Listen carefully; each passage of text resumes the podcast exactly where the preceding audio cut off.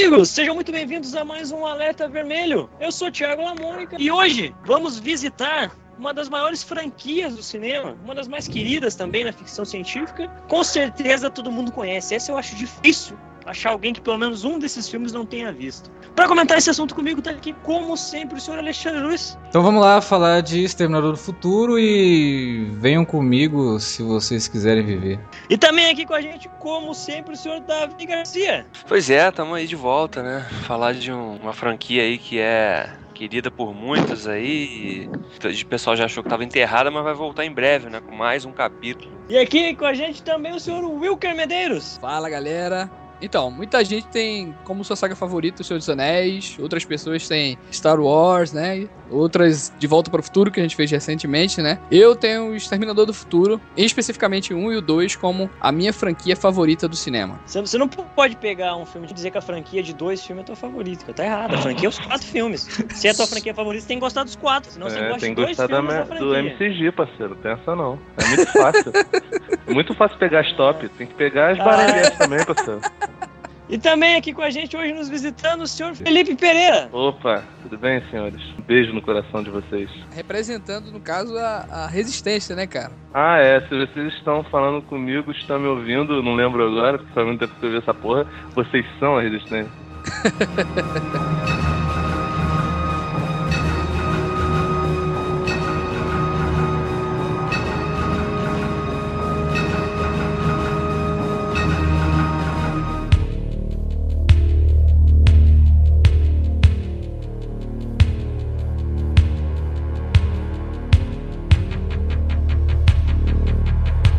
Senhor Alexandre Luiz, o que é Terminador do Futuro? Eu sei que todo mundo sabe, mas faz parte do, É, do né? processo. Então, É, então vai é- é a fórmula. Bom, Exterminador do Futuro, franquia criada pelo James Cameron, né, no primeiro filme lá de 1984, fazendo 30 anos esse ano, que conta a história de dois sujeitos do futuro que voltam em 1984, um com a missão de matar a Sarah Connor, que é a mãe do cara que seria o salvador da humanidade no futuro, e o outro com a missão de proteger a Sarah Connor, né? E que, na verdade, depois ele faz mais do que proteger a Sarah Connor também. No final. É, protegeu, protegeu. É. E aí o James Cameron, ele tinha feito na carreira dele assim aquele maravilhoso Piranha 2, né?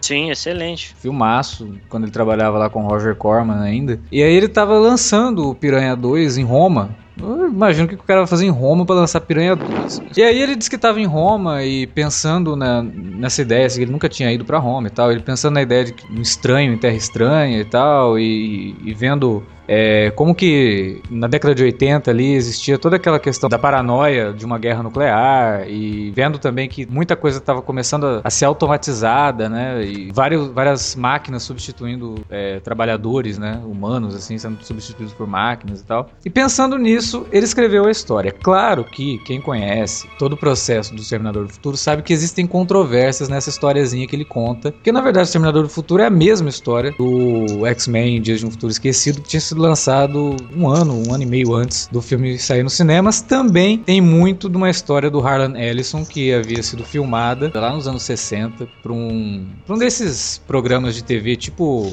É, pra série, pra uma série, né? The Outer Limits. Isso, Outer Limits, que é tipo, além desse- da, da imaginação, né? Todo, todo episódio era um- um- uma história diferente, assim, com outros personagens e tal, né? Uma Era antologia espe- de. uma espécie de quinta dimensão, né? É, o Outer Limits é o Quinta Dimensão. É? Eu tô tentando lembrar o nome em português. É porque o Alex falou do. É, do, é, é a mesma proposta, né? Exatamente, né? É, É, o Alex tá. falou do, do, do- Como é? Além da imaginação, imaginação. né? Ali é Twilight Zone, né? The Outer É, Limits Twilight- é, a Limits quinta é dimensão, né? dimensão, exatamente. E aí, tanto que o Harlan Ellison, quando assistiu o Terminator, ele adorou o filme, só que ele falou, o cara bebeu totalmente da, da minha fonte e tal. E aí, pra evitar um, um processo de plágio, tiveram até que colocar um, um crédito, no finalzinho do crédito aparece lá, em É, reconhecimento ao deram, trabalho deram uma grana ao cara, né, do cara? Harlan Ellison, é, pra evitar processo. Mas, mas isso foi em 84 mesmo ou foi tipo retcon? Não, foi em 84 mesmo, e com o filme já passando no cinema. Tipo, eles lançaram o filme, não tinha nada, e aí eles trocaram algumas cópias, colocaram essa, essa mensagenzinha, e depois no lançamento em home video já vinha já com esse é, em reco- reconhecimento ao trabalho de Harlan Ellison. E aí o filme com um orçamento de 6 milhões, né? Coisa assim, impensável para os dias de hoje, para um filme de ficção científica, ainda mais com um filme de ficção científica com o Arnold Schwarzenegger, né? Tudo bem que na época não era ninguém, mas já tinha. Já tava fazendo o nome dele ali.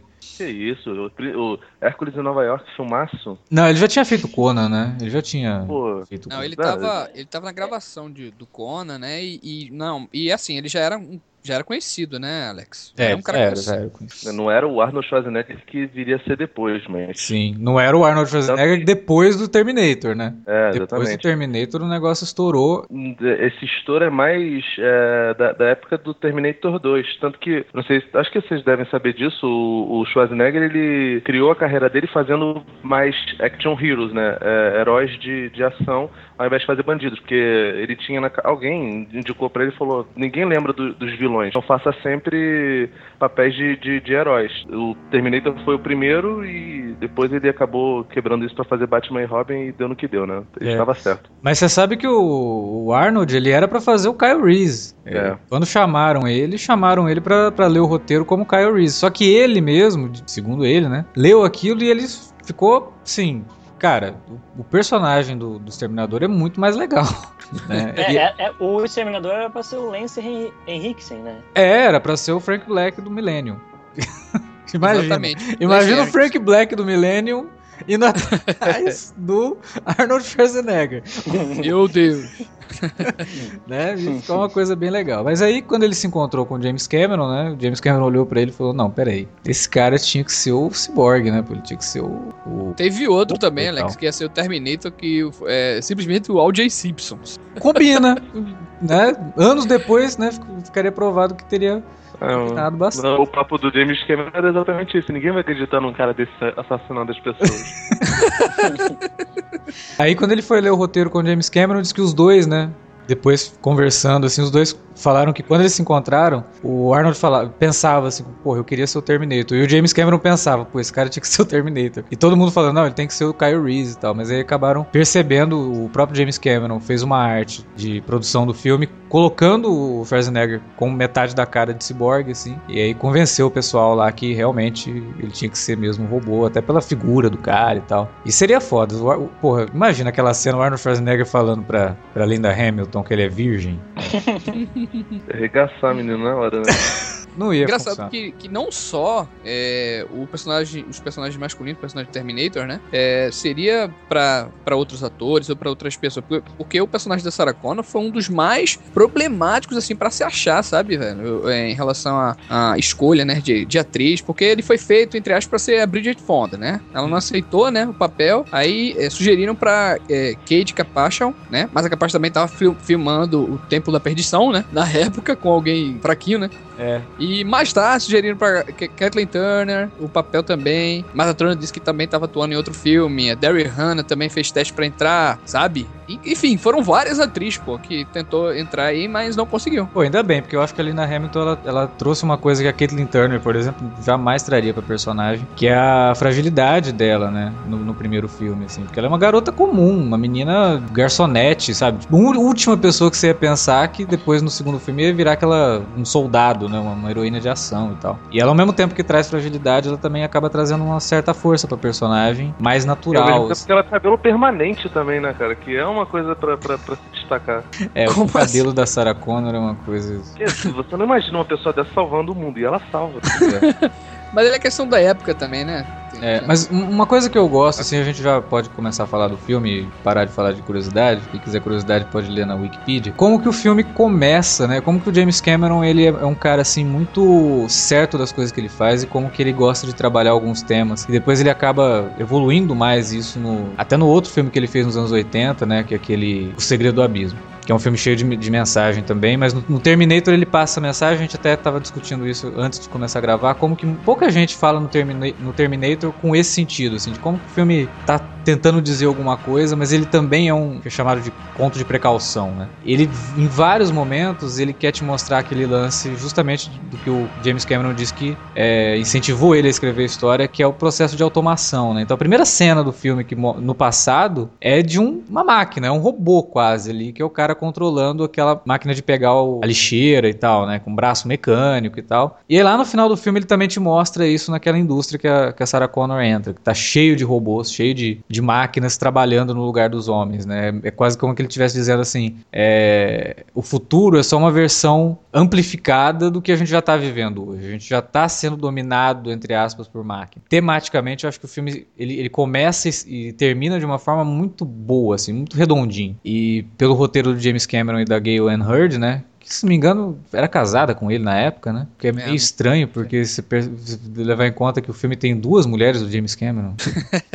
é, um, é, um, roteiro, assim, muito fechado nisso e, ao mesmo tempo, ele é simples, porque ele, ele tem esse tema, até por conta disso, pouca gente pega isso para discutir, porque ele realmente é muito fechado. Ele, ele discute, mas não fica, olha, a gente quer falar disso, olha precisamos melhorar, precisamos dar mais valor ao homem. Ele não fala isso, ele não precisa dizer isso. É, com isso que ele está te mostrando, ele já está tentando colocar essa mensagem ali pro espectador. Ele é um filme recheado, né, de elementos, né, mas ao mesmo tempo muito direto, assim, né, que ele, é, ele é bem seco, bem direto. E né? ele se passa numa noite, né? Pois é. É o período de um dia ali, começa de dia e tal, aí a menina vai, tá lá no, no, na lanchonete que ela trabalha, ela vai para casa, vai sair, aí quando ela vai sair, a menina, ah, não vai dar, porque o cara chegou aqui, eu não vai querer sair, vamos ficar aqui em casa. Aí lá, vamos no cinema. Vai no cinema, não sei o quê. E aí começa toda a perseguição dela e todo o período do filme é uma noite. É, o, que é, o que é bem legal, né? Se você levar em conta, assim, que no começo tem aquele, aquele texto, né? O que aconteceu e tal. Tudo isso será decidido esta noite. É como se o filme levasse em conta o cara que naqueles cinemas de rua à noite, né? Sessão de cinema, geralmente à noite. O cara tá assistindo e aparece isso, sabe? Tipo, tudo vai ser resolvido nesta noite.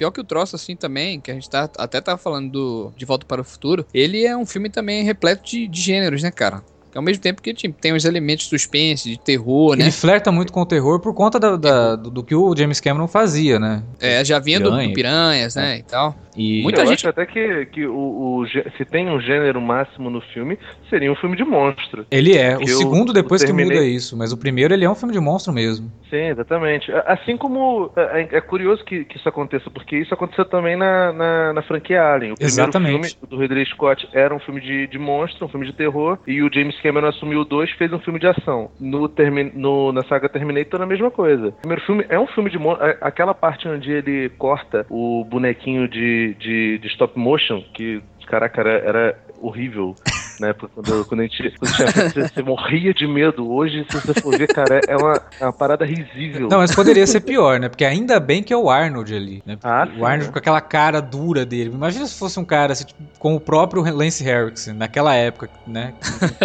Cara, Imagina se fosse o Stallone, né, cara? A, a boca dele já é torta, acho que já cairia no, no sistema. tipo assim, é, é, aquela parte ali é uma parte bizarra. Tu vê, caramba, o monstro tá se automutilando para poder continuar, olha, ele não sente dor, ele está acima dessas coisas. Tipo, ele tava. Mas vocês não é... acham também que é um filme naquele estilo do Jason, do Halloween, cara? Naquela linha ali também, um cara perseguindo a garotinha e. Slasher? É, um hum. slasher. Mais ou menos, né? Acho que ele não chega a ser um slasher. Ele mata muita gente ao longo do caminho, mas não chega é, a ser um slasher. Ah, acho que tem, muitos elementos, sabe, Alex? Acho que tem muitos é, elementos. É, talvez assim. a figura, né, do, do, do cara implacável, que é, atiram né? nele ele continua andando, né? Aquela continua coisa. andando e. Nada para, é, né? É porque tem muitos elementos, assim, se você pegar do, do desses slashers, esses slashers movies, né? Uhum. O pessoal chama, é, você vai juntando, né? E vai realmente, porra, é muito bizarro, né? Tipo assim, aquela cena da, dela entrando na fábrica, né? Pô, e, e o bicho atrás dela, caraca. É, a própria cena do, do, do, do, casal de amigos dela, né? Quando eles morrem, assim, é bem slasher mesmo, bem, bem, bem notado. Pois é, cara. Pois é, tem vários elementos né, no filme, assim. Ele não, é, ele não é um filme que se vende como slasher, mas ele é. tem vários elementos do slasher também, eu não, sabe? Eu não me, não, não me recordo. Os amigos que morrem dela, da Sarah Connor, eles tinham transado? Exatamente. Tinham sexo? Exatamente. Bom, porque se, se fez menção, então é, a, a, teoria do, do, do Wilker pega, porque é. o slasher era basicamente isso. Eles tinham acabado de transar e o cara entra. Ah, então, então é isso. A, a punição à promiscuidade é a morte certa. É. Que é o que, o que pega no Halloween, que acho que é o primeiro slasher, né? Sei lá, Psicose, acho que é mais antigo, né? Mas não é slasher. As coisas mais É, antigas. mas- Mas, mas o é- Halloween é o, é o- é o que cria aquela figura, né? Mais. Sim, mas tu vê, Psicose também tem. Até no vovô tem isso. Então, acho que entra um pouco sim. É. Mas, por exemplo, ele tem a, a primeira morte, eh, quer dizer, não é a primeira, que ele mata os dois carinhas, os carinhas lá que, de onde ele pega as roupas e tal. Mas o- é, tem uma morte, assim, que é quando ele, logo que ele chega na cidade, que ele vai comprar as armas, né? É, é- é um- é o tipo de coisa, assim, que eu acho que na época deve ter sido muito mal interpretado. Porque ela é uma cena muito violenta e cai naquela coisa do Cobra, sabe? De quando o Cobra foi lançado, todo mundo, nossa, o filme é violento pra caramba, o filme tá é, enaltecendo a violência, sabe? E na verdade não, né? O James Cameron tá quase dizendo ali, meu, ó como é fácil comprar uma arma nos Estados Unidos e porque o cara compra um arsenal, cara, naquela lojinha, sabe? Porra, o cara tá dizendo isso há 30 anos atrás, a onda é a mesma coisa hoje em dia lá, porra. Pois é, cara. E o, o cara, ah, eu preciso disso, eu preciso disso, eu quero que ela use. O cara, nossa, vou até fechar mais cedo hoje. Porra, o cara comprou um arsenal. Ele, se ele quisesse invadir um pequeno país, né? Aquela velha frase de filme de ação. Se ele quisesse invadir uma republiqueta, ele invadia, cara, com aquelas armas. Assim, eu acho que a grande sacada do primeiro filme do Cameron realmente é, concordo com vocês, de que é, na essência, um filme de monstro, mas de pegar uma toada bem sci-fi mesmo, né? Não é uma coisa assim, inexplicável, um monstro que é, resiste a tudo, né? Ele era um robô vindo do futuro e que tem todas as características de um monstro, né? Assassino e aparentemente agindo por puro né, desejo de matar, re- realmente cumprir uma missão, né? Que era encontrar Sarah Connor. Mas é um filme, um filme que, por, pela duração curta que tem, né? Ele tem uma hora e meia, mais ou menos, né? Uma hora e quarenta no máximo. É, é um filme, é um filme que não tem, não perde tempo com nada, né? Ele é, ele é realmente, todas as cenas são muito objetivas e diretas, né? E acho que esse é um, é um grande mérito do primeiro filme também, porque o, o Cameron sabia o que ele queria contar e foi muito seco, né? Muito simples na, na, na- na execução dessa ideia. Não tem nenhuma cena assim que você fala, nossa, olha só que enquadramento que ele fez, né?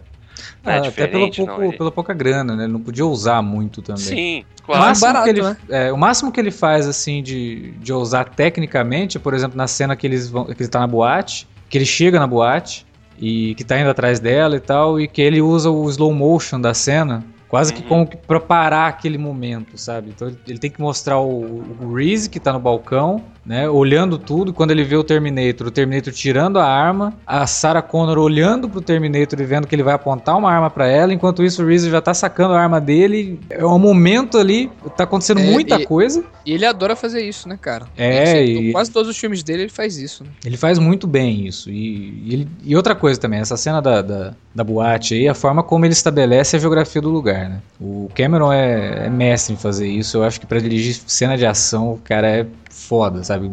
Quando eu assisti o, É fantástico. o Avatar, né? Terminou o filme, pensei comigo, meu, o pessoal pode não gostar do filme, pode falar o que quiser do filme, mas não dá pra falar nada das cenas de ação que ele criou, como que ele consegue mostrar tudo aquilo que tá acontecendo, você não se perde no filme, sabe? É tudo muito bem editado, muito, muito, muito bem filmado, a câmera é muito bem posicionada pra você não, não se perder, você acompanhar tudo que tá acontecendo ali. E depois, no, no, no segundo filme Ah, lá, no segundo nem se fala. ele faz cada. Assim, cara, tem, tem umas três, eu acho, cenas de ação ali que estão marcadas pra sempre no cinema, cara. Não, é. Depois a gente vai E falar foram- do foram segundo, aula, a gente né? Foram- fala isso, mas pra mim o segundo filme é ainda imbatível, cara. O melhor filme de ação do cinema dos últimos 30 anos. Eu não vou falar ever porque é um exagero, mas dos últimos 30 anos. Nenhum outro filme bateu, muita gente tentou copiar, mas não, não rola. O cara, o que ele fez ali, ninguém Nem conseguiu. os nossos amigos, né, que a gente cita tanto aqui, é, o McTierney, o próprio... Não, gente- não. não. Eu falo sempre lá do Fogo Contra Fogo, Alex. Oh, o Michael Mann. É porque Michael- também o Tem o Michael Mann é Michael outra, Mann. outra proposta, né? Ele uma proposta assim mais, mais realista e tal, mas a, a capacidade do Cameron de criar essas cenas assim, e outra coisa também. O filme é direto, é, a história é simples, é. Só que olha o quanto que a gente conhece desses personagens. Ele estabelece muito bem a personalidade de cada um. Cada um, né? Sabe, o Reese a gente brincou ali o negócio dele ser virgem, né? Tipo, é quase que tem- quem que a gente vai mandar pra salvar o mundo? Ah, manda o Davi Luiz, né? Aí mandaram o Kyle Reese. Foi maldade, cara. Hum, achei, achei desnecessário. Mas aí, mas assim, maldade, maldade. Você sente pelo cara, sabe? Quando ele chega e vai contar pra ela e tal, a forma como ele conta. Que, é, assim, é bem, é, é, bem- é meio bobinho, assim, pros anos 80, né? Ó, eu sou virgem. Você- Ah, gamei você. sente pelo cara, né? O cara veio de um, de um futuro de merda, num futuro onde todo mundo se é, esquenta com cobertor de feltro, naquela sujeira imunda, aquela televisãozinha que pega fogo, e o cara chega lá, porra, sou virgem aqui, essa mulher com pulo na cabeça. Pois é, Que loucura. mas, mas eu acho muito legal, eu, assim. Eu, eu, eu tô entendendo o que você tá falando, eu, eu tendo a concordar e, e lamentar que o cinema de ação, principalmente, não, não vá mais por esse viés. Os filmes de ação do- dos anos 80, por mais simplórios que fossem os roteiros deles, Aí, eles, outra eles coisa. eram redondinhos. Você lembra o Comando para Matar, que é de 85? Ele é escrito por Jeff Loeb. Jeff Loeb, exatamente. Pois é. que eu estou falando. E ele consegue fazer todo o sentido do mundo, enquanto os filmes do Michael Bay não conseguem. Mesmo com, com o orçamento eh, estratosférico, mesmo com, com tudo isso, os filmes do, do Tom Cruise, os novos, Oblivion, eh, Jack Reacher, essas porra toda, nenhum deles consegue fazer essa, essa coisa redonda do, do, do roteiro. Se você for ver até o Avatar do, do próprio Cameron, também não consegue ser tão redondo quanto eram os filmes do, do Exterminador do Futuro. O- é, tipo, existia uma preocupação um pouco maior na época, até para filmes blockbuster, na hora da, da construção desse argumento básico, de fazer cada coisa ter sentido dentro do seu, do seu micro-universo. É, se não precisa, não tem que estar aqui, então não vou gastar, perder tempo com cenas necessárias, sabe? Sim, exatamente. O filme é bem chuto, né, cara? É, e, e os personagens, né? Você ter o- a personalidade deles muito bem definida. Isso é uma coisa que você citou o Michael Bay. Pô, você pega Transformers, sei lá, descreve pra mim o, o Sam, o personagem principal, menino lá. Ah, um bosta. Shia LaBeouf, né, cara? Sabe? Você você não consegue descrever o personagem, cara. O cara não tem personalidade. Nenhum personagem É. do Transformers, sabe? Você pega um filme desse, pô, descreve pra mim o Kyle Reese. Pô, o Kyle Reese é um cara do futuro, fudido, é, não tinha escolha. Ele teve que voltar pro passado por conta da paixonite que ele tinha pela, pela foto da Sarah Connor e pelo, por um senso de honra muito grande. Porque ele sabia que ele ia voltar e não ia, e não ia ter como ir de volta. Devia estar gasta essa foto, hein, cara? Devia estar Você- colando. não, você viu que ela tava bem, né? Ah, tava. Você que, pô, tô aqui vários anos. preparando lá no futuro pra tu, querida. Ô, ô Alex, é como tu falou aí, assim, de, de mostrar cada personagem, desenvolver cada um deles, né? E é tipo, é calma, né? E as etapas, né, cara? Ele vai mostrando realmente assim, por etapa, cada um deles, a apresentação de cada um, né, bicho? A apresentação dos personagens eu acho muito boa, cara. Porque ele, ele até te engana um pouco. Porque ele te mostra os dois caras voltando, né? E aí você fica naquela, pô, mas quem que é o, o exterminador? Quem que é o, o cara que veio pra salvar? E ele faz isso de novo no segundo, porque ele já tinha estabelecido que o Arnold era o exterminador. Mas aí ele aos poucos, com poucas coisas assim, ele, ele já vai te dando as pistas. Bom, o cara matou os caras pra pegar a roupa. Ele não deve ser boa, boa gente, né? O outro lá, quando ele vai, vai pegar a roupa do mendigo, ele não mata o mendigo. Ah, então né? Mas quem que é robô? Quem que não é? Né? Esse cara que veio do passado pra salvar a Sarah, ele é robô também? E ele vai te contando aos poucos, ele não precisa de alguém pra falar isso. Né? Como que ele resolve isso? Pô, dá um tiro no cara, o cara Pô, tá sangrando. naquela cena lá do, do Reese, né, cara, que ele vai pegar, que ele pega é, a roupa do, do mendigo e depois rouba um carro, né, Hum. sai em perseguição. De cara, aquela cena logo ali já...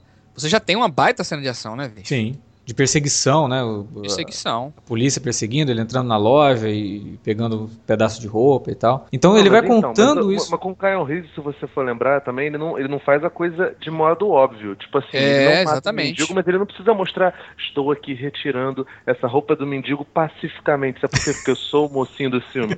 ele não precisa disso, tá ligado?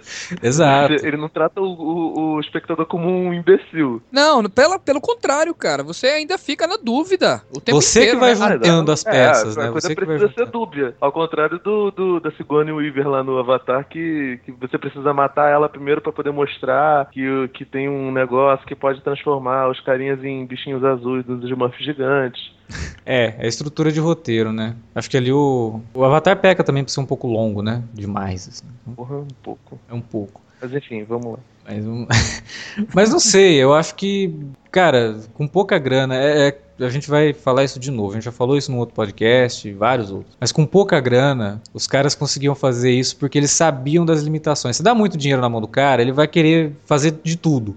né? Pô, eu quero explodir isso. Por quê? Não, porque eu tenho grana pra explodir isso. né? Então, ah, por que que você não explode isso? Não, porque eu não tenho grana pra não explo- pra explodir isso. Eu quero fazer essa cena de outro jeito. Quero fazer ela mais contida. E aí faz ela mais contida e o troço fica melhor, sabe? Então a pouca grana, ela é um ótimo incentivo pro cara usar a criatividade e fazer um negócio que ele mesmo tem que se policiar. Não, eu não posso fazer isso, pô. Eu vou colocar isso no roteiro para quê? Eu sei que não vou conseguir. Né? Vamos colocar só o que eu posso. E mesmo assim ele ainda é usado pra caramba, né? Porque tem cenas de ação enormes, assim, para um, um, filme de 6 milhões, e que ele consegue fazer tão bem quanto se elas fossem gigantescas, como lá no, no, no segundo. Cara, você falar que ele, ele, ele pega também, ele consegue transformar, pegar um ator que, que não tem muito talento, como é o, o Arnold Schwarzenegger, e que tem carisma, mas na época, porra, o que, que era o carisma do, do, do Schwarzenegger em 84? Não era nada. É, nada mas ele nem... consegue extrair dele a, a, a, melhor coisa possível. Porque, cara, você olha pro, pro, pro Exterminador, tu vê um cara de mais, mais de 1,90m, com, sei lá, toneladas de músculos, ainda atrás de você, com uma, com uma, porra, uma bazuca, cara, que na mão dele parecia um revólver, de tão grande que ele era. Pô, cara, é uma parada amedrontadora, é uma parada que te dá, que te mete respeito de primeira. E depois, então, tipo, né, ele ainda, no segundo filme, ele consegue fazer, quebrar isso aí, né, cara, fazer, trazer um vilão ainda mais assustador oh, que esse. Né? E que é o contrário do Schwarzenegger, né? Que é um vilão que não é o grandalhão, não é o músculo, não é nada, não, né? E, e consegue ser é, ainda mais foda, né? Tipo assim, pelo menos nesses dois primeiros filmes, ele consegue botar dois vilões que são, porra, pica das galáxias, né, Que são muito bons. São amedrontadores mesmo, eles impõem respeito assim que eles aparecem. Você olha, você tá na rua, você vê o Schwarzenegger pelado ou vestido, de punk ou, sei lá, de, de, de, de, de incrível Hulk da, da seleção brasileira. Tu olha e fala, cara, fodeu, eu vou morrer aqui. Acabou. E você, você entra nesse, nesse cagaço, tá ligado? É, é diferente de, de do, a gente citou os Lester, é diferente dos, dos jovenzinhos que vão para Crystal Lake e acham que vão ficar lá na boa, não, cara. Você olha para ele e fala, caralho, fodeu, eu vou morrer. Tanto que é basicamente isso que a Sarah Connor faz o filme inteiro. Como que o primeiro se destaca dos outros três no, na questão de ser um filme mais sério, né? Ele não é um filme que abre espaço para piadinha, a gente não vê gags físicas frases engraçadinhas, né? Como já acontece no segundo filme. Né? É, e, e, essa acho que é uma característica muito forte no primeiro filme, né? Porque agora há pouco estavam falando do Kyle Reese, né? A questão dele ser virgem na hora que ele, na cena que ele fala com a Sarah Connor, né? Ele, se fosse em outro momento, né? Se fosse no T4 já. Seria mais ou menos ele, ele falando pra pô, mas você queria o que também? Só tem um robô no futuro, né? é, tinha que soltar uma frasezinha fazer, de né? efeito depois. Logo depois de falar que é virgem, ele ia ter que fazer uma piadinha, ele mesmo, né? Fazer uma piadinha autodepreciativa. Depois ia ter é, uma explosão e a bunda da Cameron Dias. então, essa é, uma, é, um, é, um, é um elemento do primeiro filme que também me chama muita atenção quando eu comparo com os outros, assim, porque é, não só pelo fato dele ser objetivo realmente, mas ele não cair no, no, na tentação de, de fazer né, piadinhas aqui ou ali, que são coisas que acontecem mais já no, no a partir do segundo filme, né? É, de uma forma mais equilibrada até no segundo, mas que a, a, cada vez que o filme vai passando, vai no terceiro filme a gente já vê um, um negócio assim que eu fico, putz. Não, é, não, é, o terceiro filme tem momentos de vergonha değil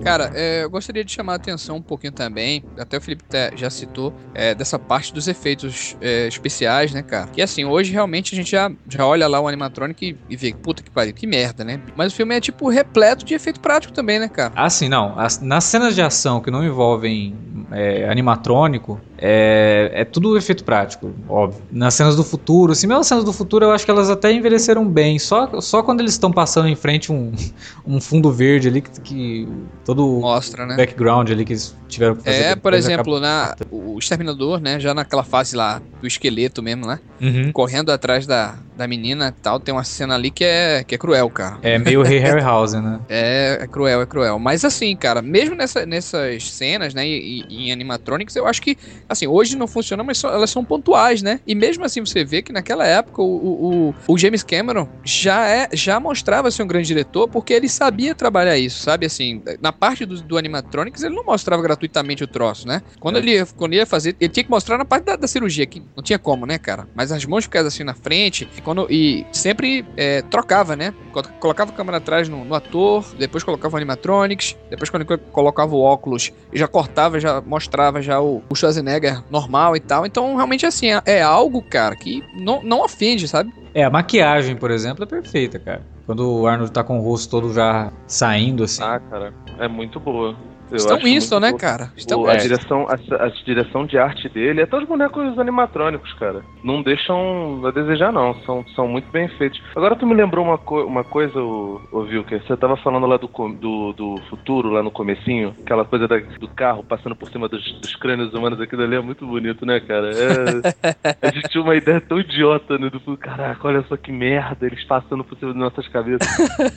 tão simbólico, né? Cara, eu tava, tava lembrando, tava até procurando aqui pra ver qual era a data da- do lançamento do Mad Max 2, né? O Mad Max 1 se passa no, no tempo meio, meio presente, ainda sem aquela coisa de hecatombe nuclear. assim. Parecia que tinha dado merda, mas não, não tanto. Mas no Mad Max 2 já era é, pós-apocalipse, né? E o filme é de, de 82. C- Vocês não acham que tem uma, um, um pouquinho de semelhança entre o mundo ali de fora? Tudo bem que não mostra muita coisa, mas o mundo de fora do, Sim, do Terminator. O próprio, E do Mad o próprio Cameron confessou. O próprio Cameron já confessou que tem inspiração, sim. É mesmo, é tipo o Mad Max de noite, né? É, na, na verdade é tipo Mad Max de noite e ainda pior, né? É. Acho que, na, acho que na verdade o Mad, ele, a grande homenagem que eles tentaram fazer a Mad Max foi no T4, né? Mas aí já com muito atraso, né? Não, é. Fazer É. 30 anos depois, fazer, olha, vamos fazer um. Vamos pegar o cenário do Mad Max. Aliás, né? O senhor, o senhor James Cameron adora fazer, esse tipo assim, pegar as coisas dos outros, colocar no filme e falar nada, né, cara? Maldade. Quase todos os filmes que dele maldade. tem É isso. tipo- Não, mas é que ele, terminei- ele quer contar com a, com a inteligência do espectador, né? Que o cara, ah, não, o espectador vai sacar que eu fiz uma homenagem ao Mad Max aqui. né? Não preciso falar nada. Claro, claro. Eu vou pegar aqui uma parada e ganhar milhões e não, não dá absolutamente nada pra, pro cara que pensou isso antes. Vou botar essa desculpa aí que. Tu, tu, tu, tu- tu era assessor dele, pode falar, né, David? Tu tava lá. Só queria, é, se, se alguém falar alguma coisa, ah, você entendeu, né? Eu só queria ver se vocês estavam prestando atenção. É, não, era, era tudo um teste. Não passava de um teste.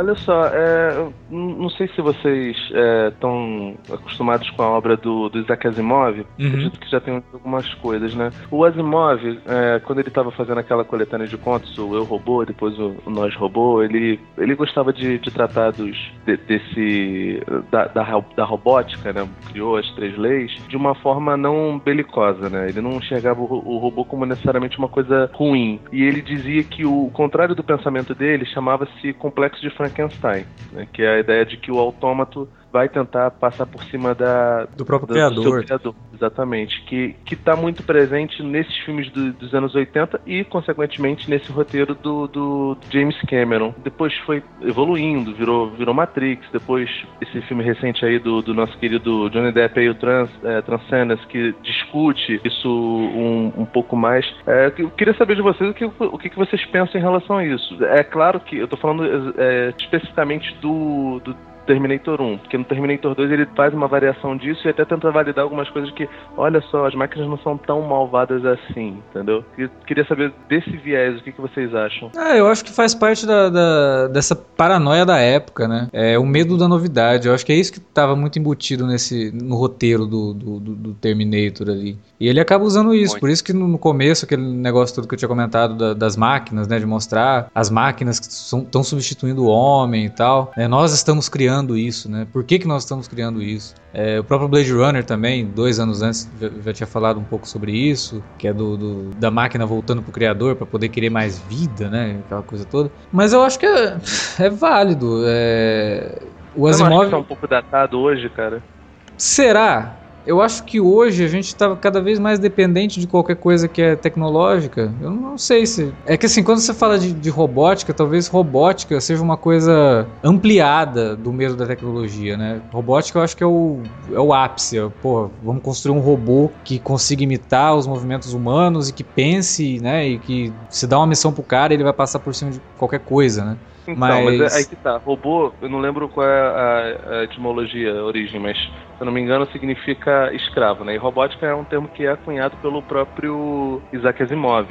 Então, tipo, é, é como se as coisas fo- fossem. fosse uma, uma relação simbiótica. Você não não existe uma predação. A máquina, ela ajuda o, o serviço do homem, assim como é, por exemplo, Fordismo, a prensa e aquelas coisas. A, a, máquina ajuda o homem a reproduzir as coisas dele de maneira mais rápida. Hoje a gente não, não necessariamente é o seu iPod, seu iPad, seja lá o que for, ele não é seu inimigo. Ele te faz, ele te ajuda a ver filmes, ele te ajuda a entrar em contato com seus amigos. Se não fosse a, a robótica, a gente não estaria hoje, por exemplo, conversando. Tem uma pessoa em Pernambuco, tem duas pessoas no Rio de Janeiro e duas pessoas em São Paulo. É, mas a, eu acredito que a questão do, do Exterminador do Futuro é menos. A, quer dizer, ele trabalha com a questão da robótica, trabalha com a questão da tecnologia, é muito é, filhote disso, dessa, dessa paranoia, do medo da tecnologia, mas ele vai além, né? Ele tá falando da inteligência artificial, né? Da inteligência artificial Talvez criada. seja uma espécie de metáfora também, né? É, cara? não, mas é.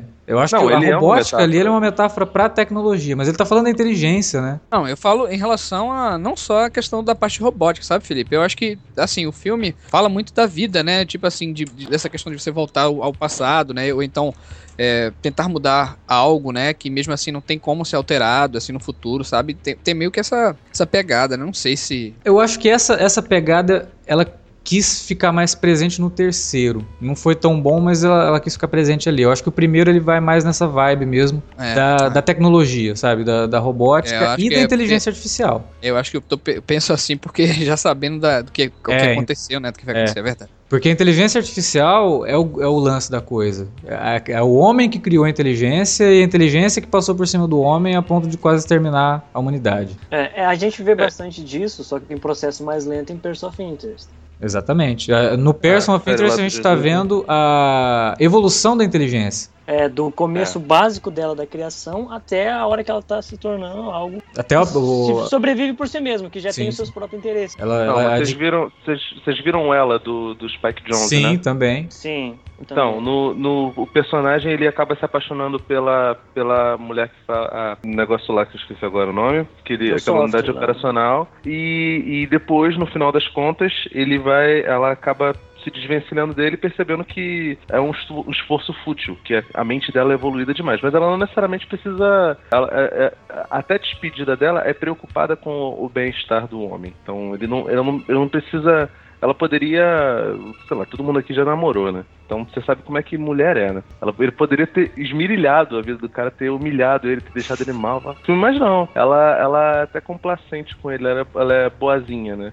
Ah, mas você sabe que três anos depois daquela história toda, a máquina dominou o homem e virou Exterminador do Futuro, né?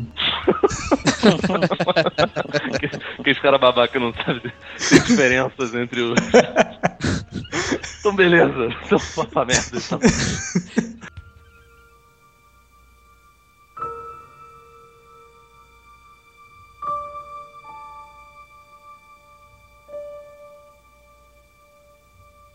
Ô, cara, pra, pra gente encerrar aqui com o Exterminador do Futuro 1, eu só gostaria de pontuar realmente, é, fechando, né?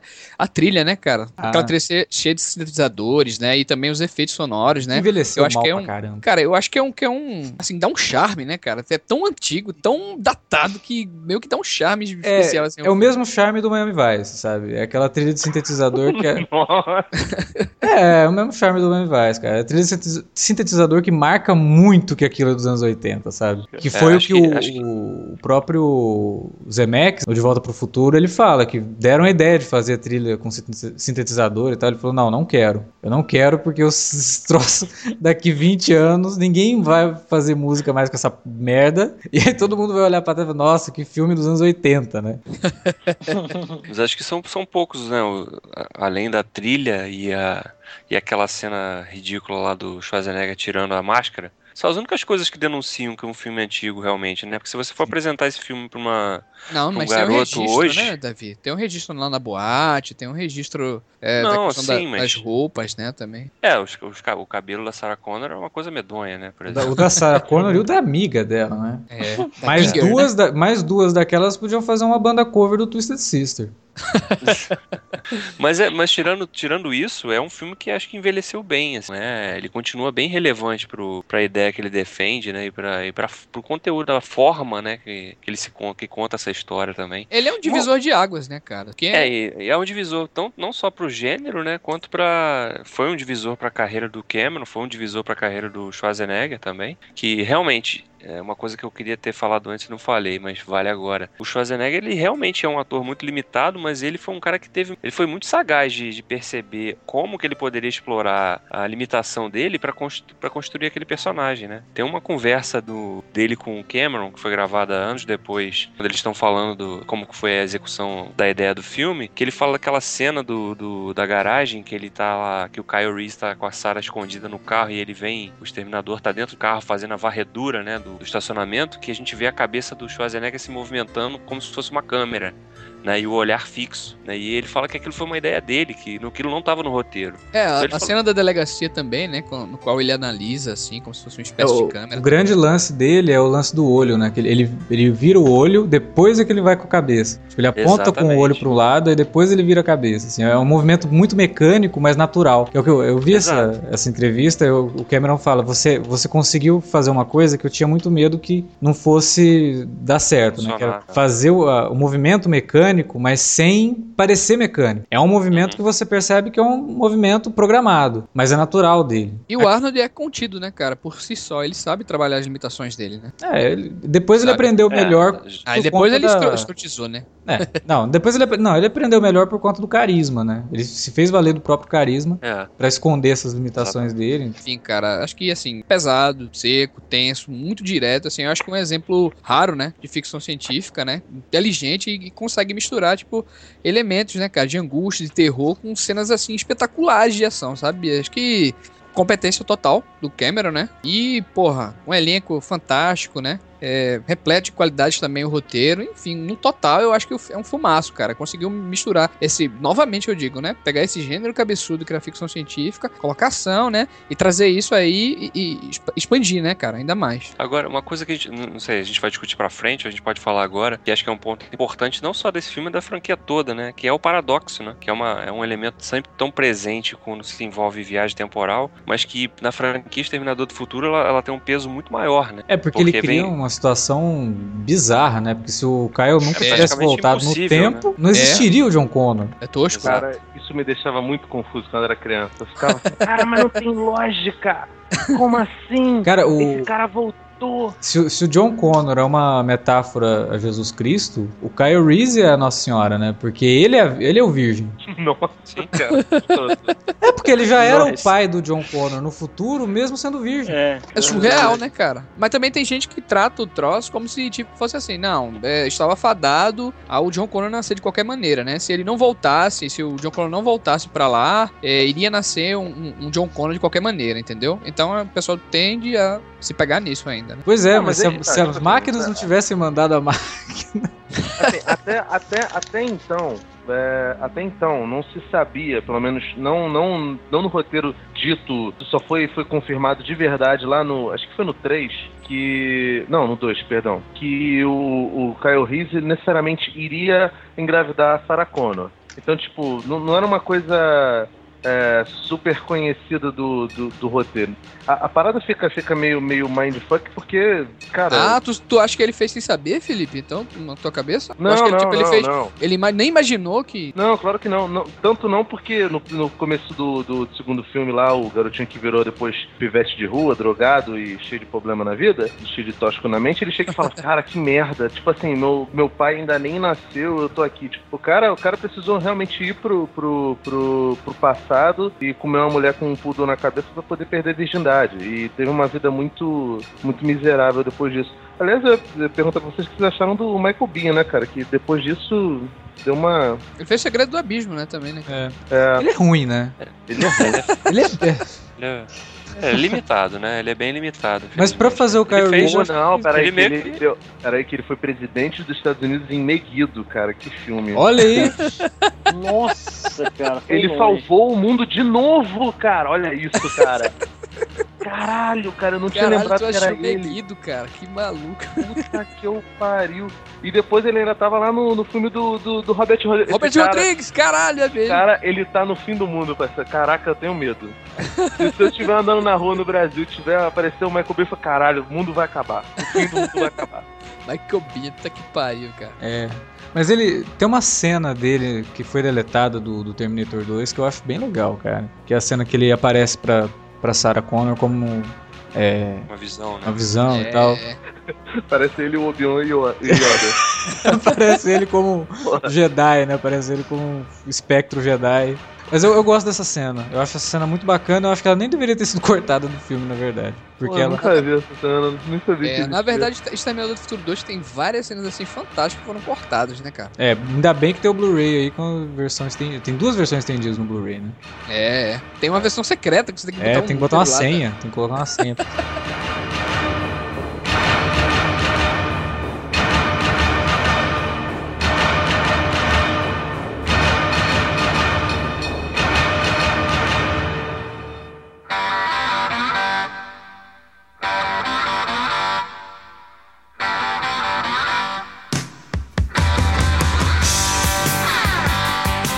sensacional no, no T2 é, é a subversão, de, como eles trabalham a subversão de expectativa. Porque quando a gente. Quando o filme começa, assim, começa que o primeiro ato do filme é, é idêntico ao primeiro ato do T1, né? Sim. É, são duas, né? um- é, o- é o Arnold chegando e um outro, né? E de cara a gente imagina, né? Ah, o magrinho deve ser então um novo, um novo rebelde da resistência. Por aí, isso né, que ele tá usando a roupa de policial. é, exatamente. É, Então, é, e, e- e- e a gente fica nos, os, sei lá, uns 20 ou 30 primeiros minutos do filme, a gente ainda acha que o, que o Arnold é um vilão, né? De novo, né? É é, importância de você só não ver um depois- trailer. Se você assistiu o trailer, você vai isso aí você já vai pro cinema sabendo. né?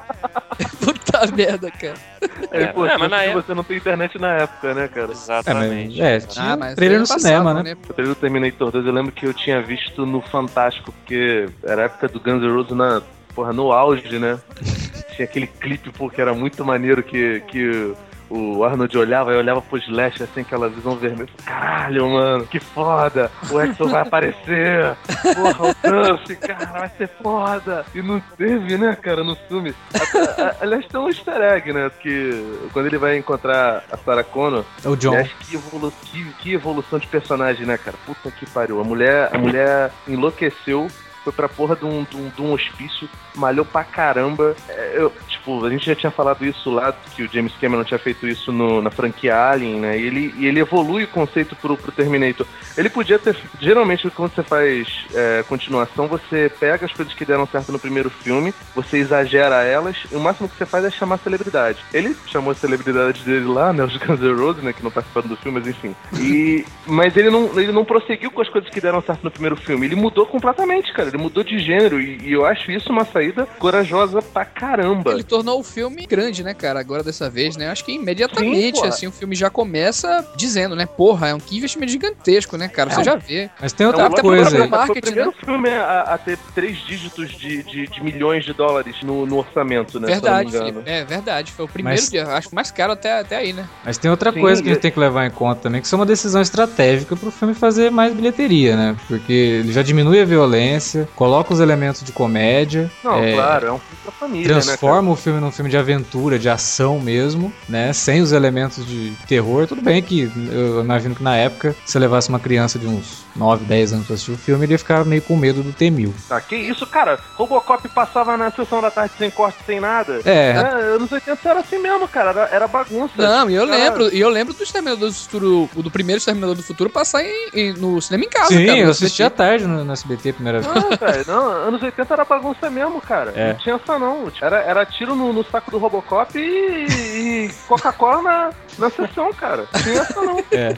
Mas sei lá, talvez, né? E outra, Alex, eu acho que essa, esse- essa coisa de terror, né? É, assim, é mais pelo, também pelo fato né, do filme ser menor, assim, também. Eu acho que nesse ele pode mais também explorar É, a não, questão da ficção científica e Não, não, centrar, ele, né, cara? ele fez isso pra garantir um, um, público mais amplo, cara. Isso é, isso é óbvio. Ó, se a gente vai gastar dinheiro, você tem que trazer mais gente pra ver o filme. Como é que você vai trazer mais gente pra ver o filme? Diminui o tom. Porra, a hora que ele chega lá, a primeira coisa, ó, você não pode matar ninguém, tá? Ah, beleza. Meu, é pra Mas diminuir tu não o acha tom. que também tem- esse filme também é repleto de elementos também, assim, assim como o primeiro? Tipo, tem vários elementos, vários gêneros dentro dele também. Eu acho que ele é mais, mais aventura, mais ação mesmo. Aventura não, mais ação. O outro é mais, é mais serião, né? Mais fechadão, né? É, esse é um filme de ação mesmo, assim. Ele tem as frases de efeitos, ele tem as brincadeirinhas, as piadas, o alívio cômico, as cenas gigantescas, porra, aquela perseguição no, no, no negócio de. naquele escoador de água. caminhão. Pô, Porra, cara, mas- muito foda, cara. Mas se você Muito reparar, tem, uma, tem, tem umas cenas, cara, uns comentários que até ele faz, que são um tanto meio pesados, né, cara? Tipo, é, tem uma cena que ele faz, é, é da natureza de vocês se destruírem, né? Que ele Exatamente. crianças, duas crianças brincando, né? É aí que É. entra a mensagenzinha do James Cameron, né? É aí que entra o James Cameron. E a É. Sarah também, a Sarah diz pro, pro, pro Miles lá que homens como você fizeram a bomba atômica, a bomba de hidrogênio, né, cara? Pô, Então. E aí então, é meio né? que a mensagem muda, né? Porque aí você tá invertendo o negócio. No se o primeiro medo era da máquina, o segundo parece que o medo é do próprio homem mesmo. A destruição vai ser causada pelo homem, olha. Não, é, é, é É, disso que eu falei do, do complexo de Frankenstein. Você tira um pouco esse essa coisa de que a máquina é necessa- necessariamente má, é evil, pra mostrar que a maldade é uma coisa do, do, do homem, né? Uhum. E que ele tem que entrar em equilíbrio, aquela coisa do yin e, yang, e que é- isso acabou passando pra criatura dela, que é a, a máquina. Tem aquela coisa, né? O, tá, o homem tá, desen- tá trabalhando para desenvolver a tecnologia, mas pense nas consequências do que você está fazendo, né? Sim. Você pode pode estar objetivando chegar a um ponto A, mas ele pode também te levar para o ponto B, C, D, E. E você tem que ter responsabilidade para pensar nessas hipóteses. É, porque você tá criando uma tecnologia ultra avançada com uma única finalidade, que é a finalidade bélica, de proteção, de segurança, né? De, de vigília. Eu acho que, ti- tipo, a grande sacada também, assim, do, do roteiro, cara, que essa onda de inverter, né, completamente as expectativas, assim, do vilão, né, cara, do filme anterior, eu acho que é fantástico isso. E, e você, consegue, você consegue se livrar do estereótipo físico. O vilão é um cara alto, É, gigantesco e poderoso fisicamente.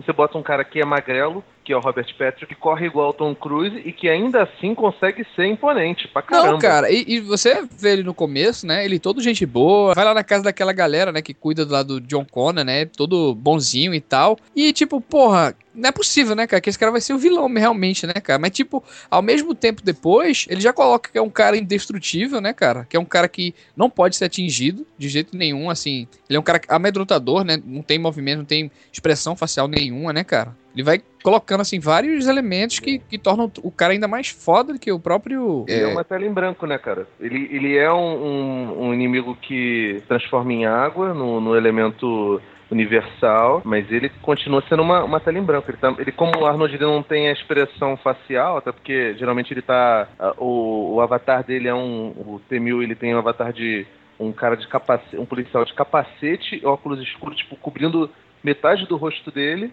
zero expressão facial, e mesmo assim ele consegue passar essa, essa, essa imagem. O que eu não sei, talvez seja uma, uma questão de, de mostrar que ele é. Tudo bem que estava no, no final, mas ele era um- meio que um filhote da, da, da Guerra Fria. Antes o inimigo, ele era claro, era aquela coisa maniqueísta. O homem é bom, a máquina é ruim.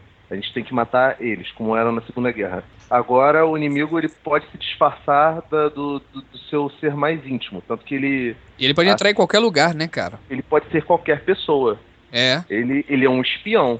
É, ele usa Tipo, justamente uma figura de autoridade, né, pra se disfarçar. Acho Sim, que o uso da figura do que ele- policial é genial, assim, por parte do James Cameron. Não, ele, ele usa a figura do policial, ele usa a figura, a figura da, da madrasta do, do, do garoto, do, do John Connor, do, do delinquente, que ele tá no telefone e tá ele falando com a voz da, da mulher, com a cara da mulher e com o, o braço dele, é tipo uma faca enfiado no, no, dentro- no coração do, do No coração, pai na do, tipo, boca do, do cara. garoto. Na É, na boca boca. do cara que tava tomando leite, né, cara?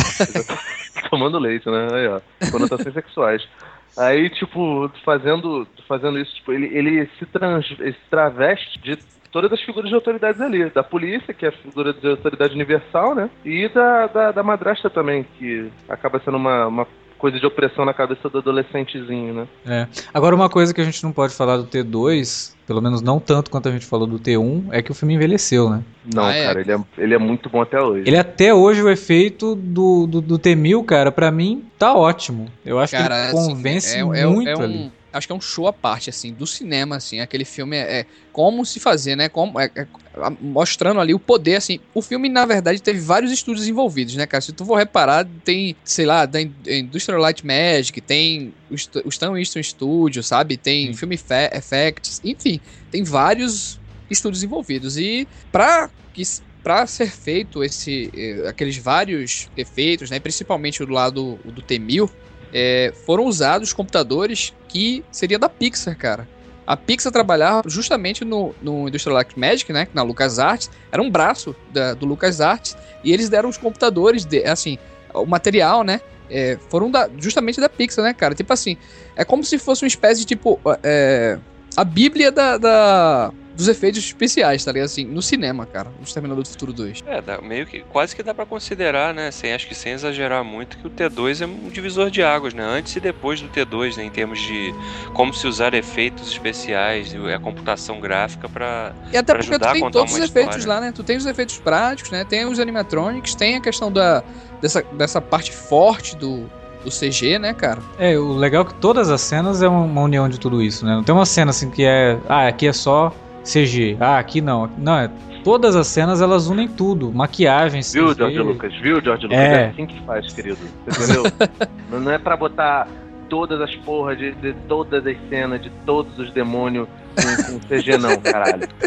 Faz direito essa porra. Um filme, por exemplo, com o Quarteto Fantástico lá, o Surfista Prateado, né? Que é de 2000 e... Caralho! 2009, sei lá.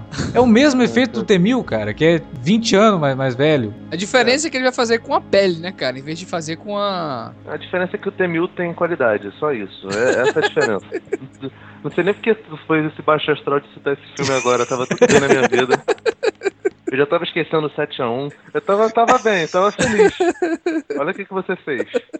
Mas assim, uma coisa que o Davi estava falando sobre ser um divisor de águas é, no quesito efeitos especiais, é que eu acho que a, a, coisa. Acho que foi você que falou, Alex, lá no começo, que, ah, não, mas aí, pô, o cara mudou, é, é mais fácil ele mudar mesmo para poder, poder é, alcançar um maior público, mas eu acho que foi uma, uma questão de coragem também do, do James Cameron em fazer isso, porque ele poderia optar por, por fazer a coisa toda em stop motion de novo, já que na época não tinha tanto, tanto, tanto aparato para poder fazer isso. Tanto, tanto que o filme foi um filme absurdamente caro para os seus padrões, é, e para os padrões.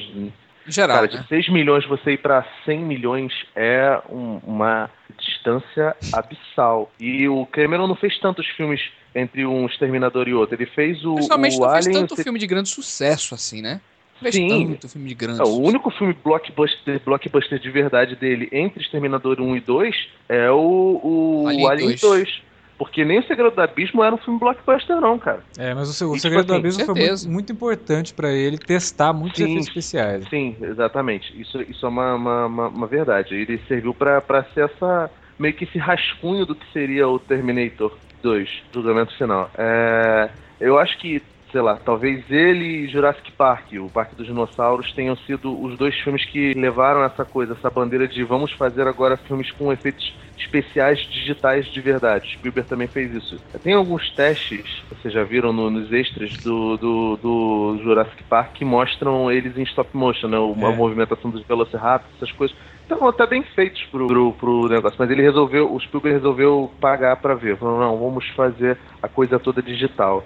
E deu certo. Assim como deu certo nesse Terminator do, do, do James Cameron, cara. É preciso coragem pra poder fazer isso. E cinema também é isso, cara. Cinema é você querer romper barreiras, você largar mesmice e correr atrás da- da- das coisas, é ineditismo também. Senão a gente estaria a vida inteira falando de documentário, fazendo documentário. E... É, mas eu acho que esse- é, o tempo que ele demorou pra fazer o Terminator 2, eu acho que é justamente pra isso. Eu acho que ele nunca teria feito se ele não soubesse que ele po- poderia fazer aquilo, sabe? Se não fosse, se não fosse para fazer daquele jeito, ele não teria feito. Foi o que aconteceu com o Avatar. Ele fala isso. É, o Avatar é um roteiro que ele tinha desde 97. E ele sabia que não tinha como fazer. Ele teve que esperar todo esse tempo. Ele teve que ver o, Senhor dos Anéis e falar: porra, agora os caras conseguem criar um personagem por captura de movimento e agora eu vou conseguir fazer esse troço. Mas antes de fazer isso, eu vou ter que dar um jeito de melhorar a tecnologia 3D. Então ele tá sempre. O, por isso que eu digo do- que o segredo abismo- do, do abismo foi esse teste. Porque ele testou muitos efeitos ali, mas mesmo assim. Ele demorou dois anos ainda pra fazer. né? Ele é sempre bem paciente no que ele quer, né? Ele não tem É, pressa, enquanto, né? não, enquanto ele não tiver tecnologia pra fazer o filme do jeito que ele quer, ele não vai fazer. Mas o que eu tinha falado lá no começo de, de abrir para um público mais amplo não é nem questão de efeito, não. É mais a questão da- das escolhas dentro da história. Não, sim. Não, entendi. Tá falando. Eu não, não disse o contrário, não. É, abrir o leque meio que dá uma pasteurizada no bom sentido, né? Eu acho assim, eu acho que o T2 ele não perde a essência do que foi o primeiro filme, só que ele consegue também flertar um pouquinho mais com outros elementos que não estavam presentes no primeiro É, o e que falei. tornaram, tornaram o filme mais palatável para uma audiência maior, né? Como, por exemplo, inserir um pouco mais do humor, mas com um certo equilíbrio, né? É, e, e- e, claro, ampliar muito o uso dos efeitos especiais para ajudar a contar aquela história, né? É. O que vocês acham do, do, do menino? Ele tinha tudo pra É bom, ser um, um personagem chato, né? Um moleque irritante. É. Mas ele- Não, mas eu gosto dele, eu, eu gosto do moleque. Funciona muito bem, cara. Funciona assim, bem mandava a, a perfeito. química dele com, com o Uma coisa que o, que o James Cameron sabe fazer é dirigir atores, né, cara? Assim, é, É. muito difícil encontrar alguém que, que mandou mal, cara. Tanto que o cara gosta de trabalhar com o Schwarzenegger, né? Se ele fosse um mau diretor de atores, ele nunca iria querer trabalhar com o Schwarzenegger. Mas, Não, ô, Alex, O menino, o menino é muito bom, cara. Eu esqueci o qual é o nome dele. Edward, Edward Furlong. Uhum. Ele fez o Corvo 3, né? Quatro. Quatro, foi quatro que ele fez? Foi, foi quatro. Cara, que, que dó, né? o, o moleque se, se metendo nas drogas, né? Por isso estão falando, crianças, vocês ouvintes do, do, do Cine Alerta, não usem drogas, senão vocês vão ficar que nem o Eduardo Furlon, O Macaulay fazer só- Culkin. o Macaulay Culkin. Caraca. Vamos fazer só a outra, a outra história americana e os filmes do John Waters, né? Se Bem que, pô, o o Pecker é maneiraço, né?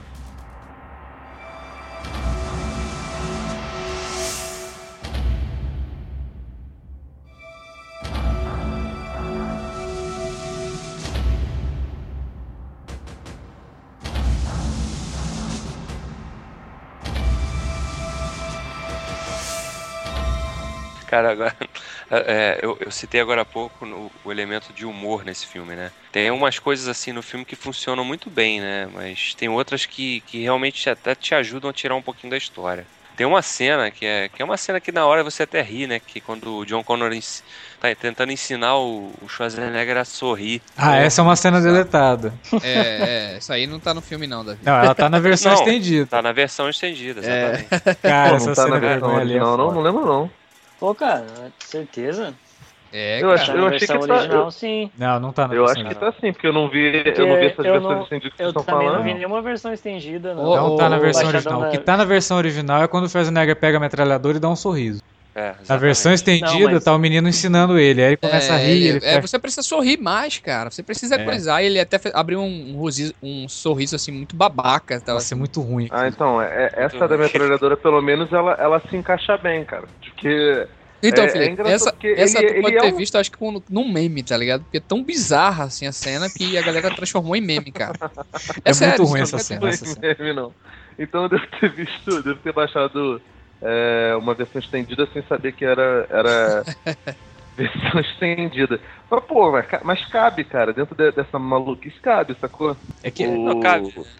É porque, por exemplo, eu, eu acho muito legal a sacada dele na, na, na abertura do filme quando ele chega naquele bar lá, né? Ele vai. Chega pro, moto, pro aqueles motoqueiros e fala que precisa da roupa, etc e tal. Aquilo é muito sacado, eu achei muito, muito legal, assim, porque ele, ele meio que me- repete o que ele já tinha feito primeiro, só que de uma forma um pouco mais engraçada, mais divertida, né? Agora É. essas. É, ele não enfia a mão passagens- por dentro do cara e arranca o coração dele, igual ele faz no primeiro, né? É, ele joga o cara com a cara na chapa, né? Tudo bem. Ele é mais sutil, né, digamos assim. o primeiro. É, mas foda. aquela, aquela cena, aquela cena inicial, Alex, eu acho que é tão forte quanto lá do coração, bicho. É divertida e forte também, porque o cara apaga um, um charuto, velho, no peito do cara. E o cara joga o cara numa, numa- chapa quente, cara. O cara queima a mão. Porra, violenta pra caralho, né? Quebra um taco na cabeça do outro também. Pera aí, né, cara? Ah, mas eu acho que ali, ali é meio violento o Três Patetas, sabe? Tipo, É bem nesse. Talvez seja, seja muito catártico, assim, sabe? Assim, tem aquela pegada Aí- Tarantino, né? E Catártico fora demais. no primeiro filme você não sabe quando o personagem surge, você não sabe ainda que ele é um robô. Você acha que ele é um cara mesmo, né? Fortão e tal. No segundo filme a gente já sabe que ele é um robô. Né? Quando, quando ele ressurge, ah, ele ro- robô, o robô reapareceu e vai fazer alguma coisa pra conseguir a roupa, a chave da, da moto, sei lá do que, que ele quer. É, esse é um elemento muito mais forte, né? Esse elemento de humor é muito mais forte. Tanto que no final do filme, o, o Exterminador ele, tem- ele conseguiu até desenvolver o conceito de ironia, né? Porque depois que ele tá lá, em, ele tá, cai na porrada com, com o T-1000, ele, ele vira pro John Connor e fala, pô, eu preciso de férias. né? Quando- quando é- um pouco antes dele se dele, dele pedir pra ser mergulhado naquela piscina de, de aço derretido ali, ela- ele, ele usa essa fala essa frase, né? É bom pra caralho, velho. Tem, tem muito elemento, cara. Tem ficção científica, terror, comédia, baita Completo, né? de ações assim, né, Cinemão cara? É completo. É, eu não canso de assistir esse filme, cara. vai, Acho que, é, tipo, era o filme que você ia no cinema e saía assim, com a sensação de que você viu uma porrada de coisa e porra, você teve uma- esse uma experiência filme, completa. companheiros, porra, acho que eu já assisti muito, cara. Acho que são os filmes que eu mais assisti na vida. Eu nunca enjoo, cara. Você praticamente já falas decoradas desse filme. Eu adoro esse filme. É. Ah, e tem outra, e tem outra coisa também que eu acho que vale mencionar, que é a rima entre os finais dos dois primeiros dos dois filmes, né? Porque É repleto, no né, de rimas, né, cara? No, prime no final do primeiro filme a gente vê lá uma perseguição, um capotamento, né? E tem um caminhão envolvido e uma fábrica, né? E no segundo filme a coisa se repete, né? Com uma, logicamente, com uma, Uma escala maior expande- de coisa. uma escala muito maior, né? Não, é, não só nessa, nessa questão, também a, a parte do interrogatório lá também, do que o Cyberman tá fazendo com, com o Reese e faz com a Sarah Connor depois, sabe? É. É, aquela mesma coisa da entrevista, também a, a- as falas, né? Ele diz I'll be back também nos, dois filmes, ele fala venha comigo se quiser viver também. O filme é, é cheio de- dessas rimas, assim. é, mas ali você sabe entendeu? por que, que ele fala pra ela, venha comigo se você quiser viver, né? Porque no, no primeiro filme, quem fala isso é o Caio. Então ali é. o momento que ela tava morrendo de medo, tipo, a hora que ela vê ele, ela É, só falta mijar na calça. Quando ele Verdade. fala isso, é pra ele certificar ela de que ele é o cara que vai salvar ela. Porque o- era o Caio que tinha falado isso pra ela. Exatamente, é, é E perfeito. fora, fora que é uma catchphrase é, perfeita, né? Que é, é repetida incansavelmente até hoje, né? É, o problema é que assim, no segundo filme ela tem um motivo pra ser repetida. Depois ela vira, ela acaba sendo repetida gratuitamente, né? Só pra Tem- fazer é, Sim, ela sim, tem, ela tem sim. narrativamente, né, Alex? Sim, Não é. tem como ele saber que o cara é. Ué, lógico o John que tem. saber que o cara disse "Vã- venha comigo se quer viver, né, cara? É, o claro que tem. A mãe dele nunca contou pro John. E o John, quando programou a máquina, falou: Caralho, quando tu você... acha que ela ia gravar, venha comigo? Não, mas lógico, é de graça isso, Wilker. É óbvio que isso é, que isso é parte da programação dele. Isso é proposital. É tipo um código mesmo. Sério, cara? Porra, nunca Pô. reparei. Eu pensei que era al- algo do, do, do próprio roteiro do Cameron. Eu nunca assimilei como se fosse, tipo, o, o, o, Connor colocou lá pra. Venha comigo se quiser ver pra ela, pra ela identificar ele, cara. Ah, com Não, certeza. realmente se, tem- se tem não razão, isso, ela, ah, se não fosse isso, e a, ele não teria como saber exatamente. Ele podia saber, pô, minha mãe está é, num- numa casa de recuperação, mas ele não sabia exatamente como ela poderia estar, sei lá. Ela viu um, um- o, T-1000, o T-800 vindo na direção dela, ela poderia até, sei lá, pegar uma granada e se auto-explodir e explodir o cara pra tentar destruir antes que ele chegasse no, no filho dela. Aí, É, a se partir ele do momento que ele isso- falou isso, Falou isso, ela, ela, ela baixou as defesas. Tanto que pode crer. a, a cena, a cena ela é em, em câmera lenta, né? O Zack Snyder deve ter. Caralho, E toda a cena, tu reparou que é toda a cena grande, assim, do, Extermin- do Exterminador do Futuro 1 e 2 tem que colocar o slow motion, cara? Ah, mas é um slow Sim. motion bem. É diferente do, do slow motion do. É, exatamente. não é, não é escola Zack Snyder, é a escola São Peckinpah de, de, de slow motion, né, cara? É.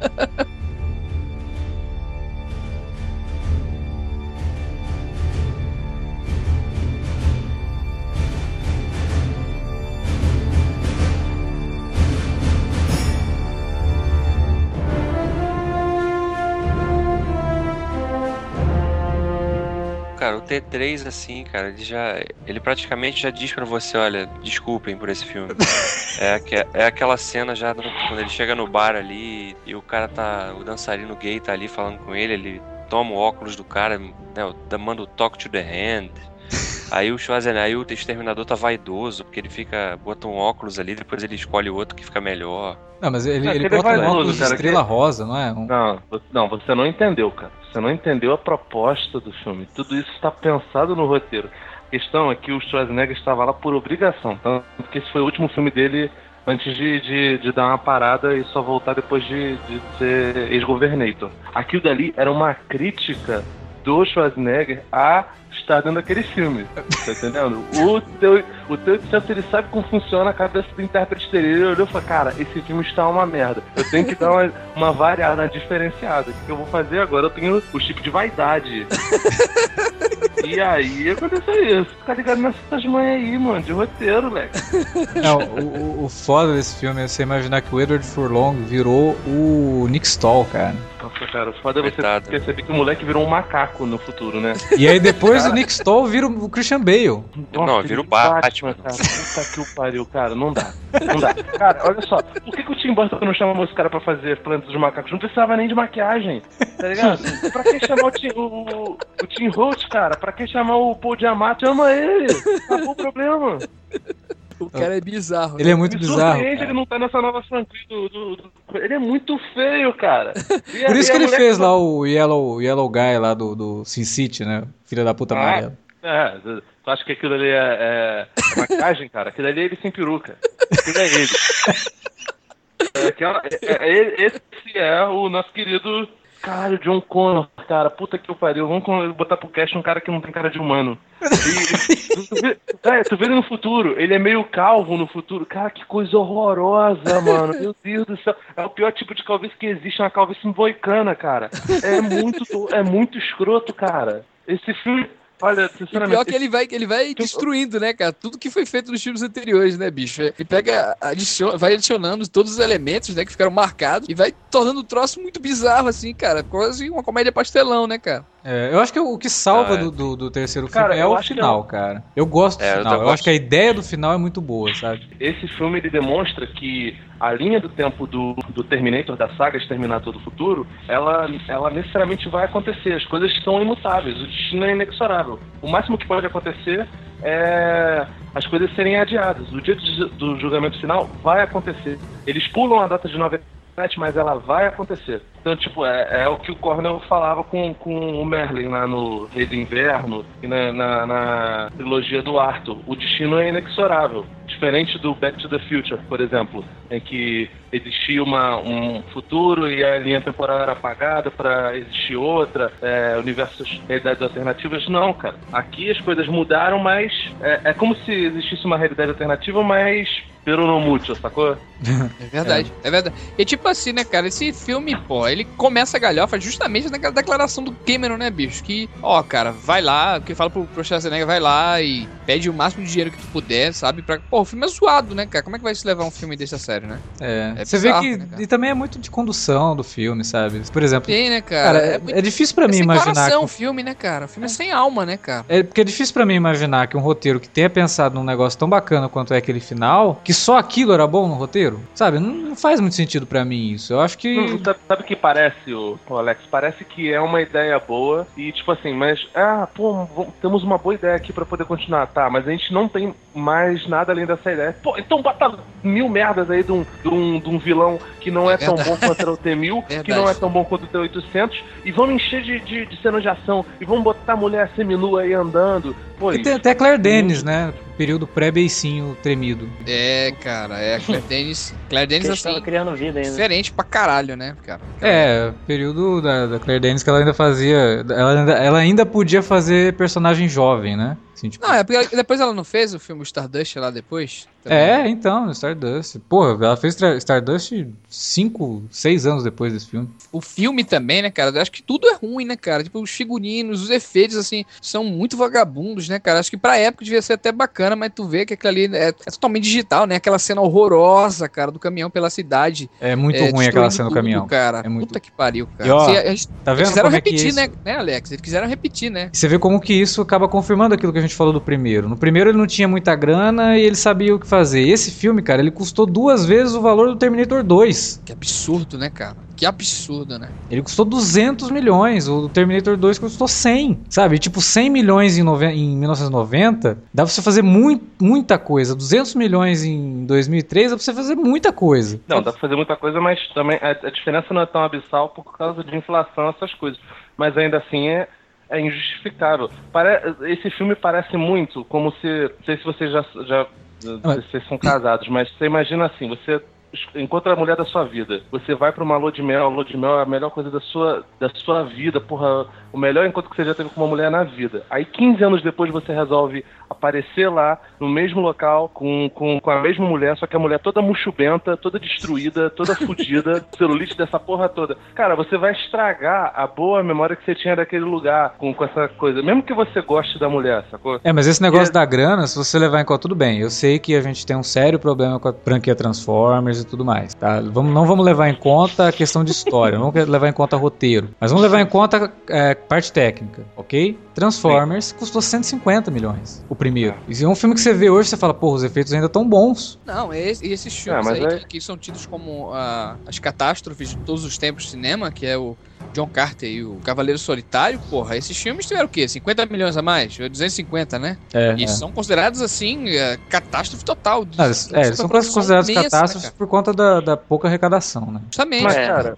eu, eu acho que a diferença básica do que você tá falando, Alex, é a, é a direção. Porque a gente não. A gente, por mais que a gente não goste do, do Michael Bay, do modo como ele, como ele segue as coisas, uma coisa você não pode falar dele. Cara, o Michael Bay ele sabe filmar como ninguém. Ele, o, o Mario vivia falando isso, Mario Abad. É que ninguém filma uma pessoa saindo de um carro como o Michael Bay filma. Ah, tá, mas pera aí. Você filmar ele uma pessoa film... saindo de um carro é muito fácil. O problema é você juntar essa cena com outra e ela não fazer o menor sentido. Sim. Ele sim, filma sim. cenas individuais muito bem. Ele cria quadros muito bonitos. Só que na hora de juntar tudo isso, o troço vira um, uma bagunça. Tá. Você viu o novo dizendo, filme? Cê, não, não, não vi. Eu não tô defendendo o Michael Bay, não. Estou falando só que ele sabe filmar isso. Ao menos o Transformers 1 que você citou, que é mais barato do que esse filme, ao menos ele tem cenas isoladas que, que fazem sentido. E o primeiro filme também, ele, ele, ele é redondo dentro da, da proposta é. dele, não é esse desastre que é, por exemplo, Exterminador 3. Sim, sim. O problema é que não, longe, tá Jonathan, tá longe disso, cara. O Jonathan Mostel, ele não consegue nem filmar isso, cara. Nem é. as sequências de ação são boas. Não tô falando que não, são cara, ruins. As piadas são ruins cara. também, cara. Os, as sequências de ação são ruins. Os personagens são ruins. Cara, é tudo ruim no filme, cara. Mas por isso que eu tô falando que esse cara é um merda. Não e, é. porra, cara, o que, que esse cara fez? Depois disso, ele só fez um filme que é mais ou menos com aqueles substitutos do, do Bruce Willis lá, que o Bruce Willis ele fica trocando de corpinho bonitinho. Porra, é uma merda, cara. Que filme é uma merda também. É. Cara, ele fez um, um 571, A Batalha do Atlântico, que filmaço, né? E fez uma porrada de, de, de filme de televisão. Pô, cara, esse cara não tem a mínima experiência para poder, poder conduzir as coisas. O filme parece um telefilme, cara. Ele é um telefilme, só que muito mais caro. E que não é. mostra, né, o valor que ele tem em momento algum. Não, não mostra. é porque, ah, não, beleza. É, é... Custou 200 milhões. Aí quando. Ah, custou 200 milhões, mas porra, olha esse efeito especial que legal. Não tem nada disso, cara. Sabe? Tipo, onde que esse cara enfiou esses 200 milhões? É, superfaturou esse filme, né? Padrão FIFA. Cara, eu acho que ele pegou, tipo, 70 milhões, fez o filme, e os outros 130 ele embolsou, cara, não é possível. Pior que o elenco também não é um elenco grande não, cara, pra ele ter contratado tanta gente assim, sabe? É, tipo, 200 milhões, 100, 170 é o salário do, do, do Schwarzer. Porra, só se for, só né, se cara? For, né? Só é. Puta que pariu. E pior o que. Resto é... ele botou de implante no, no cabelo do John Connor, né, cara? Que puta que pariu. Eu, cara, eu vou te falar também que o, que o Arnold. Cara, acho que nem o Arnold funciona, cara. Porque o Arnold já tá com já tá com a cara de velho do caralho, bicho. Né? É, e o robô envelhece, né, cara? É, envelhece, é, exatamente. E tu, não ri, não, porque o Terminator 5 vai ter Sim. essa desculpa também. Vai é. ter, né, cara? Vai ter. Mas o, ter, o robô, na verdade. O robô do Terminator, ele tem. Ele é. Endoesqueleto de metal. Mas um... são robôs diferentes, cara. Não, mas não ele não é. Um... Robô, não, sim, mas o robô envelhece por conta disso. A pele do robô é, é pele não é sintética, é organismo orgânico. É tecido orgânico. É tecido vivo. Cara, não... Peraí, peraí, peraí, peraí, Alex. Eu, tô, eu não tô falando que. Não, que ele não pode envelhecer, que o aspecto dele físico não pode envelhecer. Ele não pode envelhecer na história, porque são os três, são três robôs diferentes, cara. Sim, é, mas você não sabe em que, que ponto que ele mandou o robô. Que eu, vou, eu vou. Pô, cara, é muito conveniente isso. Porque ele podia ter. Cara, tem. Ele. ele no 2 eles falam que o John Connor, a galera dele lá, e a Brett Dallas Howard, eles pegaram, sei lá, um caminhão cheio de T-1000 e saíram mandando eles pro, pro, pro futuro. Pro, pro, desculpa, pro, pro passado. Aí eles vão chegar lá e falar: peraí, deixa eu, deixa eu regular aqui a idade do, do robô pra ficar exatamente com a aparência do Arnold Schwarzenegger na atualidade. Porra, é puta é muito conveniente, que, né? Cara, puta que pariu, né, Alex? É, não, é foda. Pô, não tem como. Isso, eu não sei se vocês já viram. É eles vão fazer nesse novo, mas porra. Cês, eu não sei se vocês já viram as cenas deletadas desse terceiro filme, que tem lá a cena que eles explicam por que, que o robô tem sotaque austríaco, né? Ai, cara, sério que você viu essa porra, cena? Cara, isso aí eu não vi não, cara. Ah, mano, é muito, é muito amor ao esporte, cara. Você é porque, é porque a Skynet, ela utilizou de base para criar o T-800 um soldado austríaco. Nossa, Aliás, um cara, soldado, não, um atleta austríaco, um negócio assim. Tipo, tem a cena lá Ah, do cara, Schwarza. tem, como uma, tem a cena. Ele é um garoto de propaganda, né? É, de propaganda Ele é o cara normalzão, assim, Schwarza, né? Ai, caralho, cara, meu Deus, sério. Quem fez isso? Jeff Jones, cara? Foi ele? Eu tô começando a achar que, que Kevin o pessoal Smith. que tá por trás do reboot da DC tava fazendo essa porra. Kevin Smith. Caralho, cara. Gente do céu. Pode Ah. falar, Alex. Tu, tu quebrou as duas pernas, os dois braços e, e viu isso aí numa semana que você tava muito mal. Não, as cenas Te mataram. deletadas. Vou, vou ver que as cenas deletadas do As cenas deletadas, quando você vê, você fala, ah, tá, é por isso que elas foram deletadas. Não, A na aula verdade, de cinema. Na de verdade, ele queria deletar, o, queria deletar o filme todo, né? Mas como não dava. É, tipo assim, tem um pingo de bom senso né, em alguém nesse filme, sabe? Tipo, ia ficar. Cara, eu imagino alguém montando esse filme inteiro com essas cenas deletadas. Ia ficar muito vergonha ali, cara. É, seria ridículo demais, mais do que já é. assim. Por incrível que pareça, o filme faturou 430 milhões, né? E aí acharam que seria legal fazer um outro, um quarto filme pra tentar redimir aí essa palhaçada.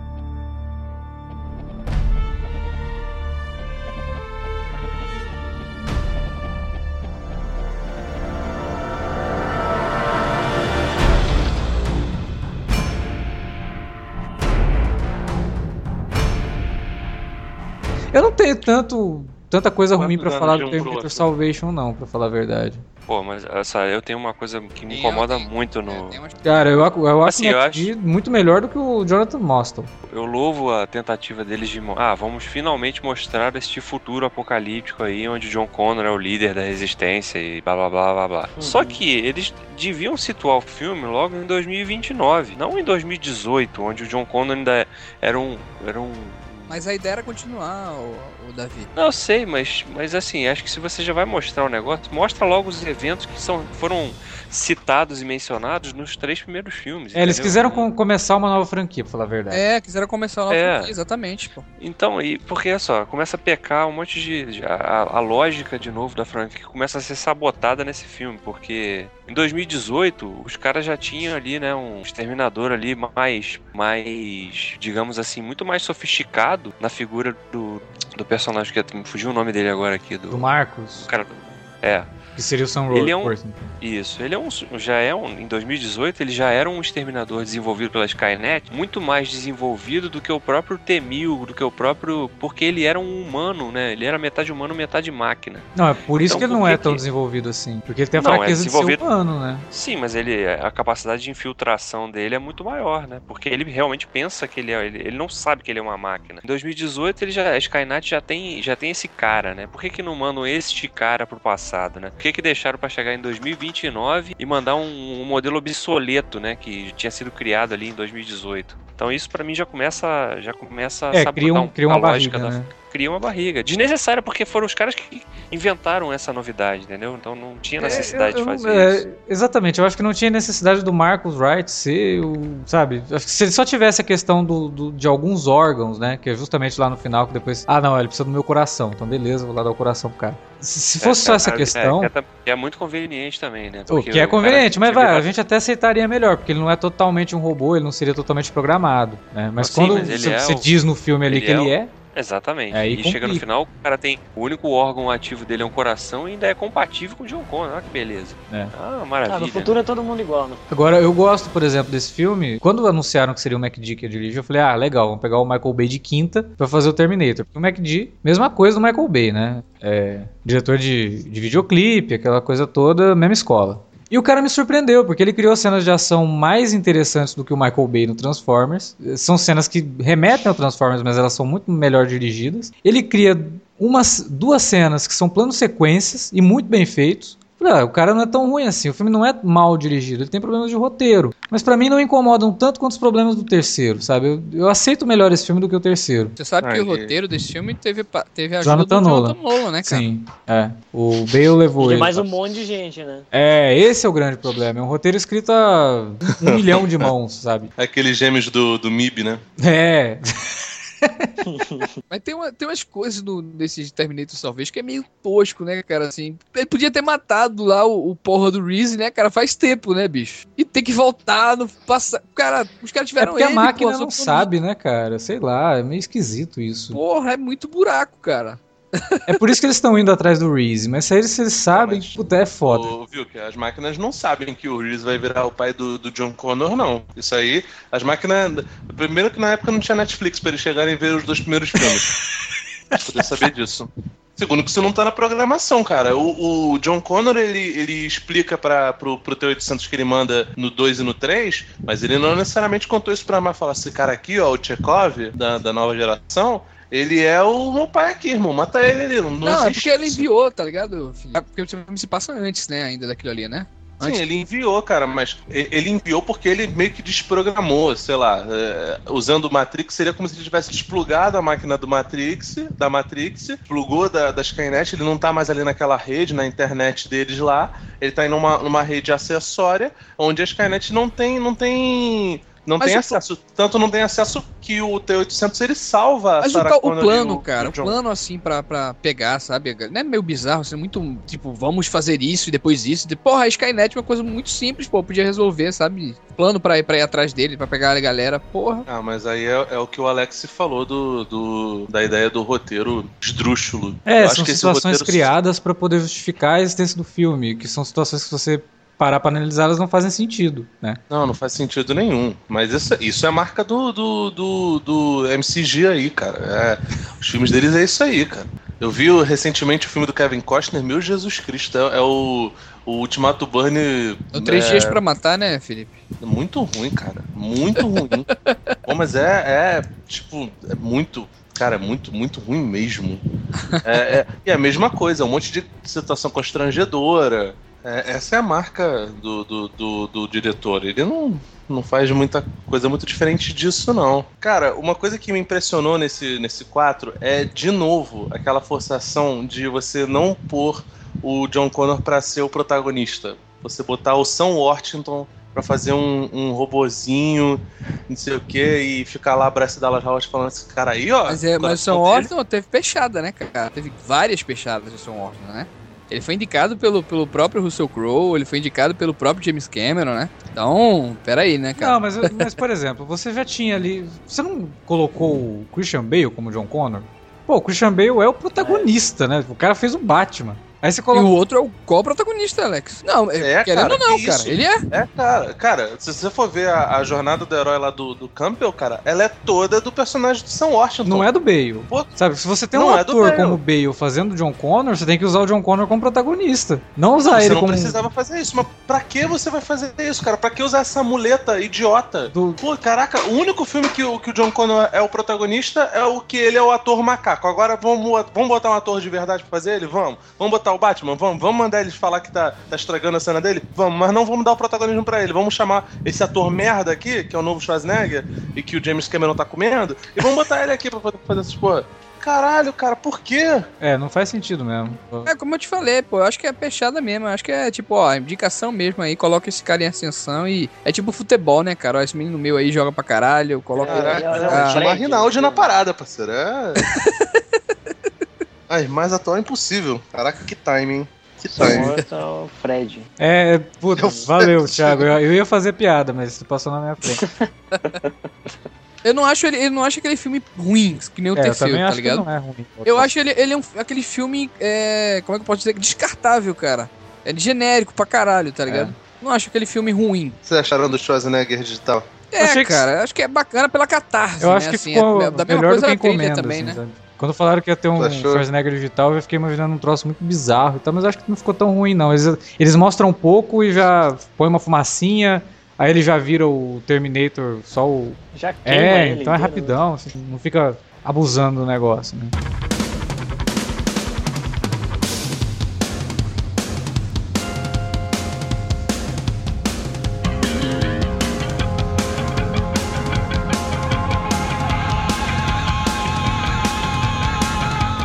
Meus amigos, que a gente tinha para falar sobre a franquia Exterminador do Futuro. Espero que tenham gostado. Não se esqueçam de deixar suas considerações, comentários e o que mais quiserem na área de comentários e também nos outros meios que o Alexandre sempre gosta de te lembrar. É, só mandar um e-mail pra gente pra alertavermelho.cinealerta.com.br ou nas redes sociais lá no facebook.com.br cinealerta ou no twitter.com.br cinealerta. Exatamente. Participe, vamos estender esse papo um pouco mais aí para os outros meios de comentário. E agradecer também a presença do Felipe Pereira. Se você quiser achar esse cara por aí pela internet, aonde pode te encontrar, rapaz? Ah, cara, você pode me encontrar nos bares do Rio de Janeiro, né? São sempre lugares muito legais. Mas na internet vocês me encontram em vortexcultural.com.br, né? A gente de vez em quando fala sobre algumas merdas, a gente entra em alguns processos. Só fala que a gente é tipo o MDM da segunda divisão, né? Mas a gente acho que a gente é um pouquinho mais esperto que eles. A gente tem o Mario Abad, né, cara? Que é um cara famoso. que é ex-Nerdcast, né? Temos, temos pessoas lá abalizadas, né? Se vocês quiserem dar uma passada lá, é vortexcultural.com.br. Inclusive, aí. né? Inclusive, a gente, vocês se intitula como uma resistência, a gente fez questão de trazer um cara aqui, né? Ah, porra, pode crer. A gente é resistência. A gente não é tão nerd bazinga quanto os, os amigos aí da Podosfera. Tô falando de vocês, não. Vocês são pessoas limpas, são pessoas honestas. Eu gosto de vocês. Passem lá, meus amigos. Vale a visita. E até a próxima. Hasta la vista. Caralho, ninguém fez a piada, né? I'll be I'll back. be back. I'll be back. I'll be back. Eu nunca falo all be back porque você nunca sabe o dia de amanhã. né? Nossa. Meu Deus, Alexandre, você é, ó. Realmente.